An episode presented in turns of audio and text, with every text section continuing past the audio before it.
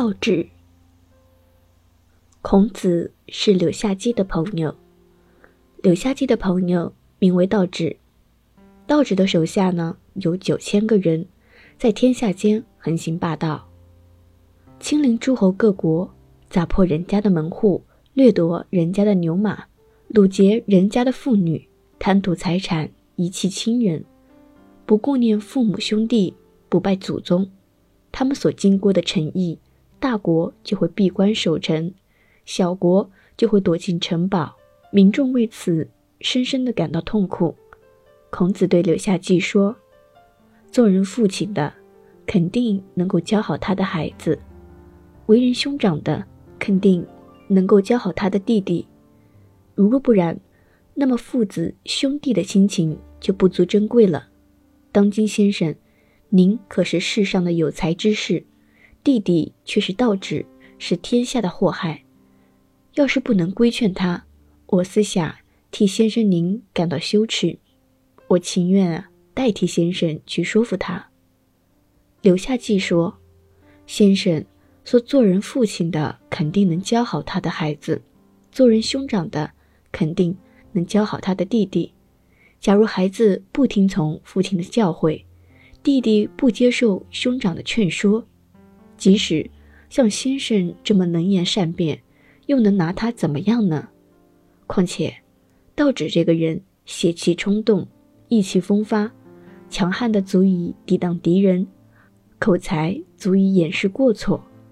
顺着他的心意，他就会高兴；违背他的心意，他就会发怒，动不动就恶语伤人。先生千万不要去。孔子没听柳下姬的劝告，布置颜回驾车，子贡做助手。前往会见道指，道指正在大山的阳面休整士卒，切碎人的肝来吃。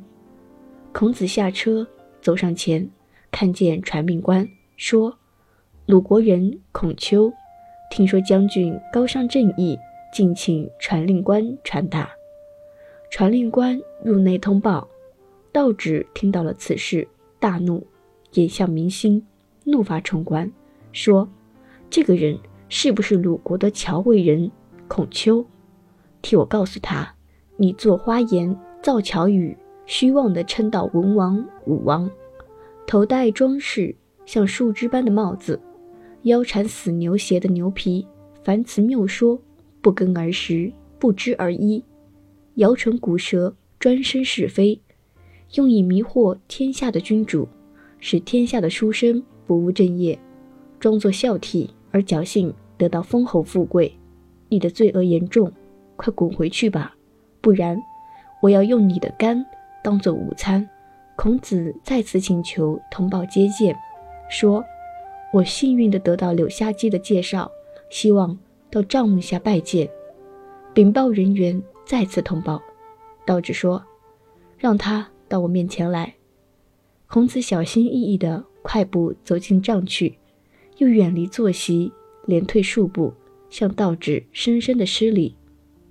道指一见孔子，大怒不已，伸开双腿，按着剑柄，怒睁双眼，喊声犹如扑入的猛虎，说：“孔丘，你上前来！你所说的话合我心意的，有你活的；不合我心意的，你就等着一死吧。”孔子说：“我听说呀，凡是天下的人具有三种德性。”天生高大，美好无比，无论年少、老年、贵人、贱人，见了都喜欢，这是上等的德性；才智可以收容天地，才可以分理势力，这是中等的德性；勇猛果敢，聚集人马，统帅军队，这是下等的德性。一般人具有一种德性，就足以南面称王了。如今，将军您兼备这三种德性。身高八尺二寸，满面红光，双目炯炯有神，嘴唇犹如鲜红的丹砂，牙齿犹如整齐的贝壳，声音符合黄钟的音律。可是名叫道指，我暗暗的替将军感到羞耻。将军要是有心听在下的劝谕，在下情愿往南出使吴国、越国，往北出使齐国、鲁国。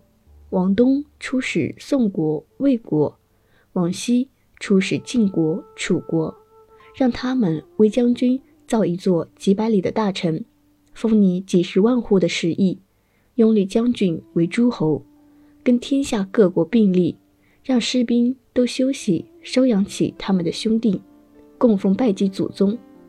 这才是圣人治世的行为，也是天下人的愿望。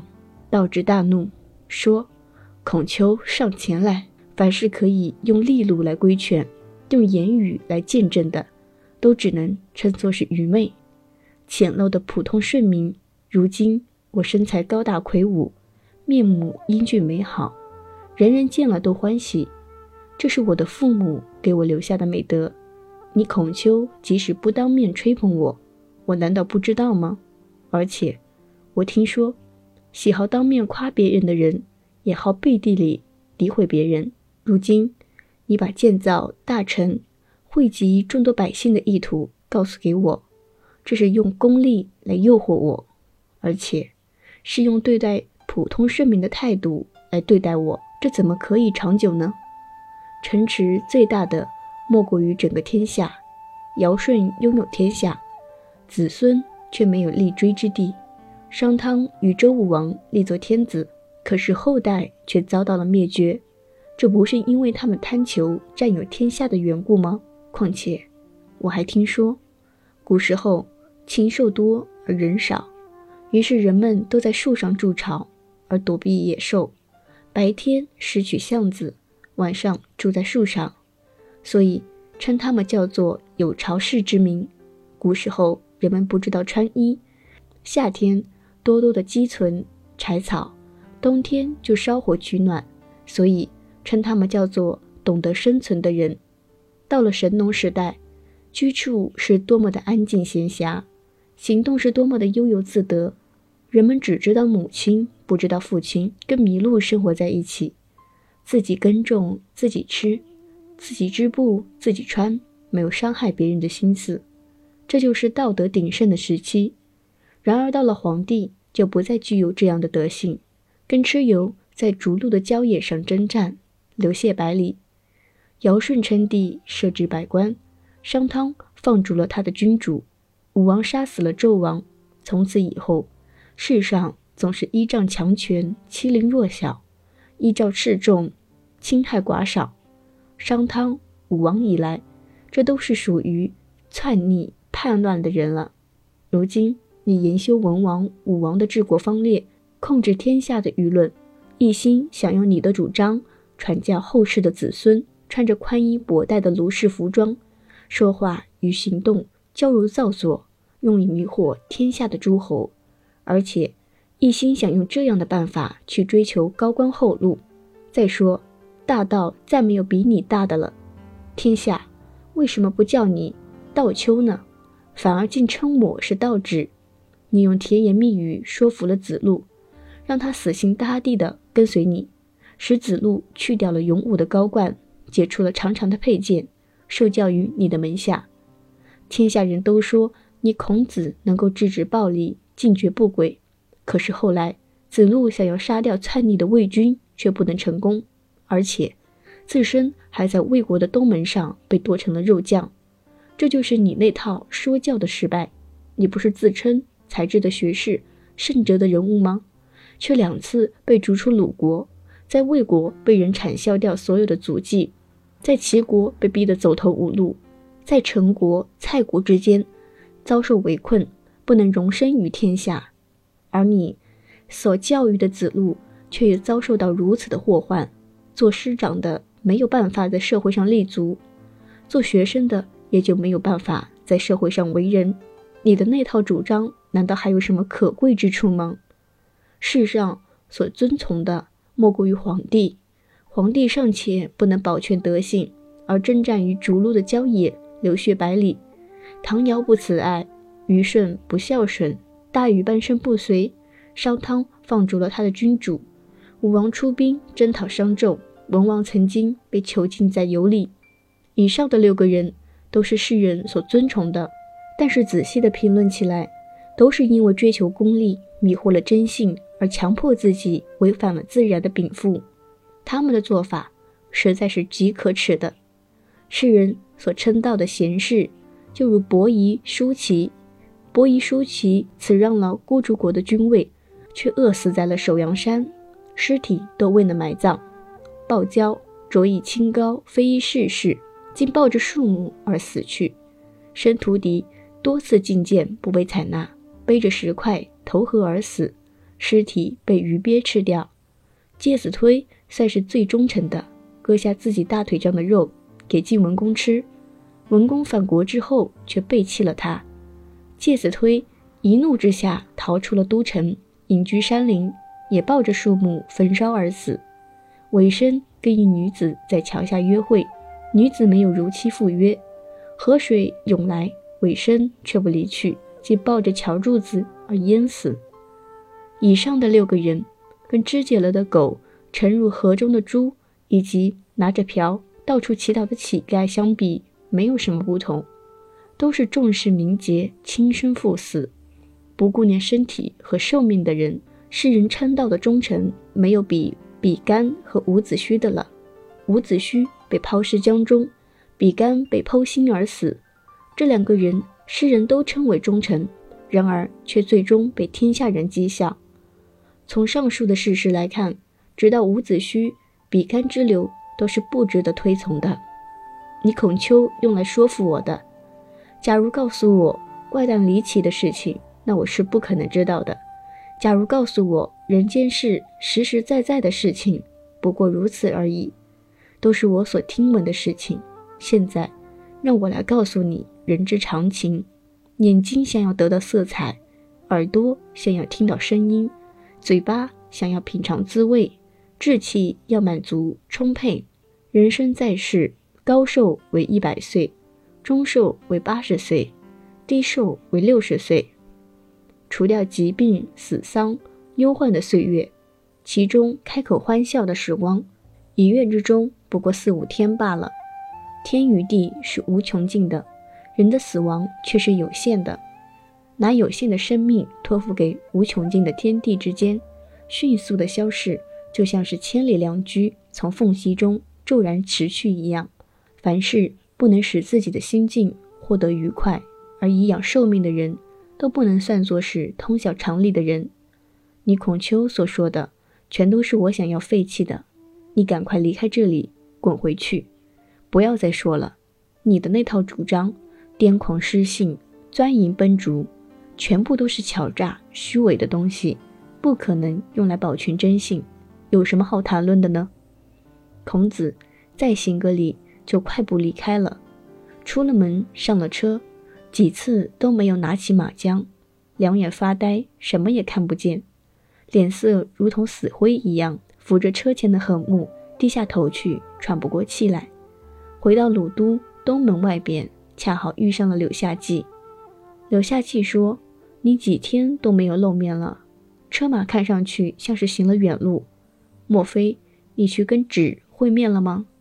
孔子昂起头，对天叹息说：“是的。”柳下季说：“纸可是像我以前说的那样，违背了你的意愿。”孔子说：“是的，我正是常言说的无病自纠了，跑去撩夺老虎的头，梳弄老虎的胡须，险些命丧虎口。”子张向满居德问道：“怎么不推行合于仁义的德性呢？”没有德性，就不能取得别人的信赖；不能取得别人的信赖，就不会得到任用；不能得到任用，就不会得到利益。所以，从名誉的角度来观察，从利禄的角度来考虑，能够实行仁义，就真的是这样的。假如弃之名利只在内心求得反思，那么士大夫的所作所为也不可能一天不讲仁义啊。满居德说。没有羞耻的人才会富有，善于吹捧的人才会显贵。大凡获得名利最大的，几乎全在于无耻而多言。所以，从名誉的角度来观察，从利禄的角度来考虑，能够吹捧就真的是这样的。假如弃之名利只能在内心求得反思，那么士大夫的所作所为也就只有保持他的天性了。子张说。当年桀与纣贵为天子，富有到占有天下。如今对地位卑贱的奴仆说：“你的品行如同纣桀。”那么他们定然会惭愧不已，产生不服气的思想。这是因为纣和桀的所作所为，连地位卑贱的人也瞧不起。仲尼和莫迪穷困到跟普通的百姓是一样的。如今对官居宰相地位的人说：“你的品行如同仲尼和莫迪。”那么他一定会除去傲气，谦恭地说自己是远远比不上。这是因为士大夫。确实有可贵的品行，所以说，士大为天子未必就尊贵，穷困为普通百姓未必就卑贱。尊贵与卑贱的区别，决定了德性的美丑。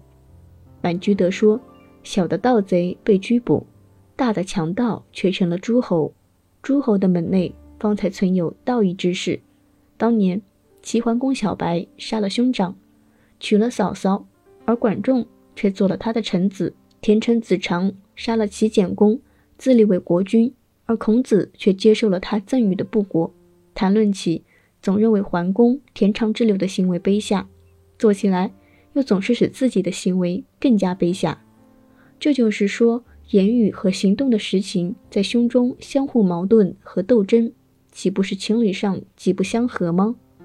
所以古书上说过：“谁坏谁好。”成功的居于尊上之位，失败的沦为卑下之人。子张说：“你不推行合于仁义的德行，就必将在疏远与亲近之间失去人伦关系，在尊贵与卑贱之间失去规范和准则，在长上和幼小之间失去先后的序列。这样一来，五伦和六位又哪以什么加以区别呢？”满居德说：“尧杀了亲生的长子。”舜流放了同母的兄弟，亲疏之间还有伦常可言吗？商汤逐放夏桀，武王杀死商纣，贵贱之间还有准则可言吗？王继被立为长子，周公杀了两个哥哥，长幼之间还有序列可言吗？儒家伪善的言辞，墨家兼爱的主张，五季和六位的序列关系还能有区别吗？况且。你心里所想的正在于名，我心里所想的正为了利。名和利的实情不合于理，也不明于道。我往日跟你在吴越面前争论不休，小人为财而死，君子为民献身。然而他们变换真情、更改本性的原因却没有不同。而静志舍弃该做的事，而不惜生命的追逐不该寻求的东西，那是同一样的。所以说。不要去做小人，反过来追寻你自己的天性。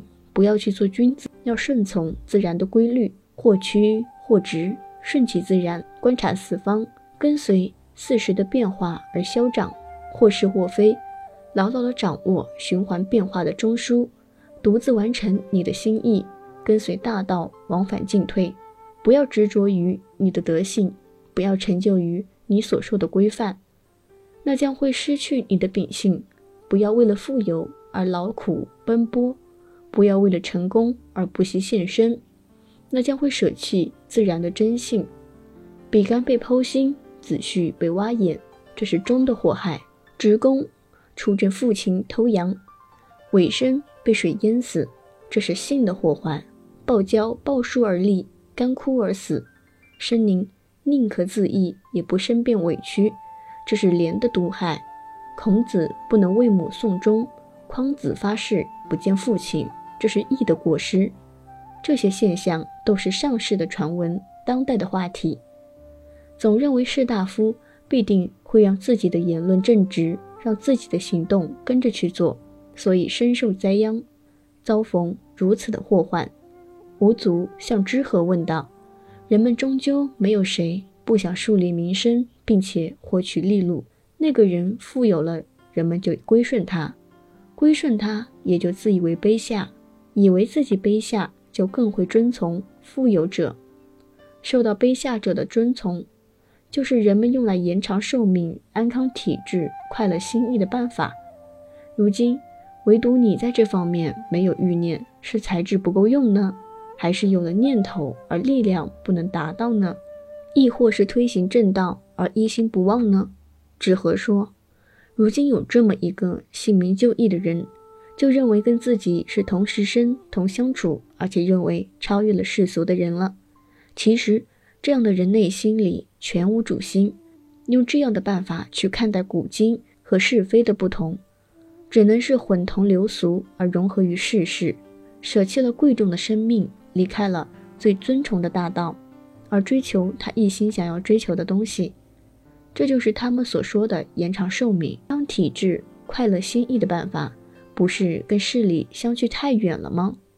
悲伤所造成的痛苦，愉快所带来的安适，对身体的影响自己不能看清；惊慌所造成的恐慌，对欢心所留下的喜悦，对于心灵的影响自己也不可能看清。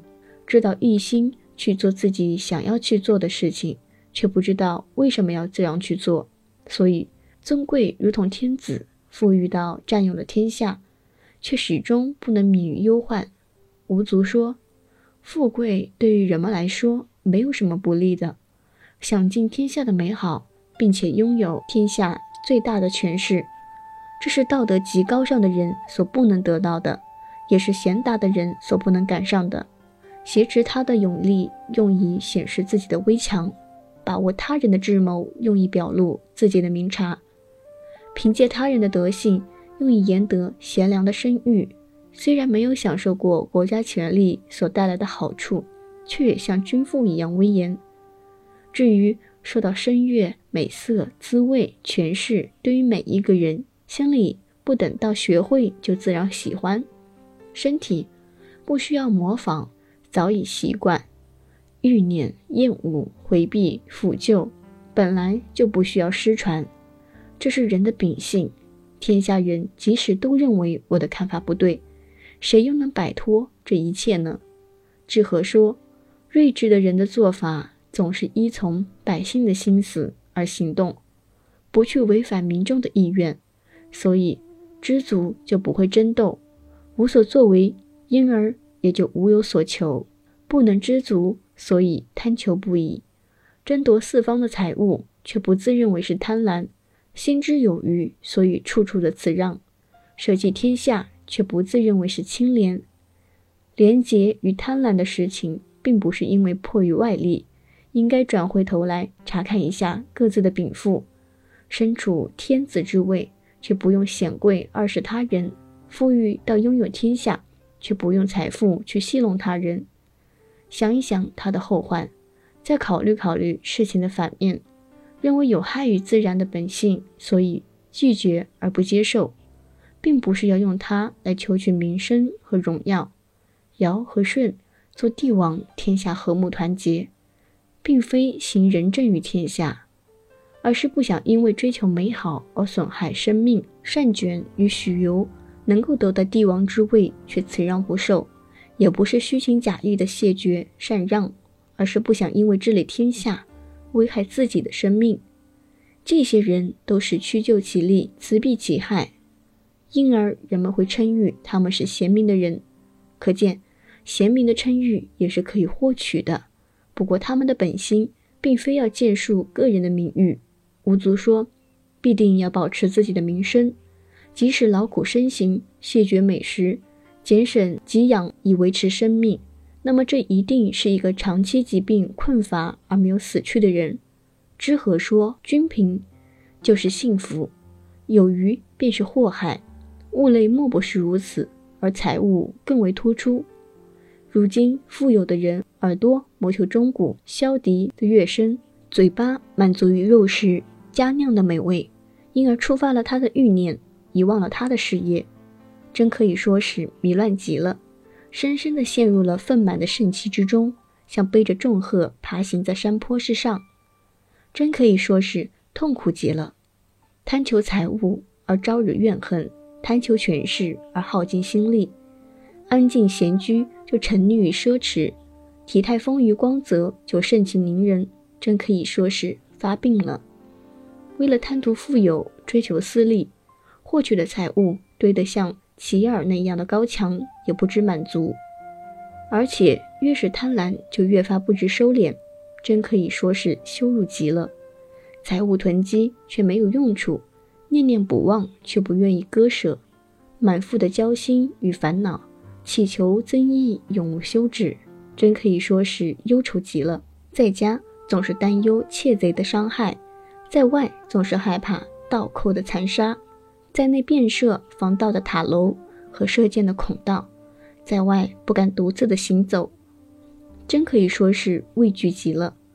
以上的六种情况是天下最大的祸患，全都遗忘不求审查，等到祸患来临，想要倾家荡产的保全性命，只求返归贫穷。求得一日的安宁也不可能，所以从民生的角度来观察却看不见，从利益的角度来探求却得不到，使身心和身体受到如此的困扰，竭力的争夺名利，岂不是迷乱吗？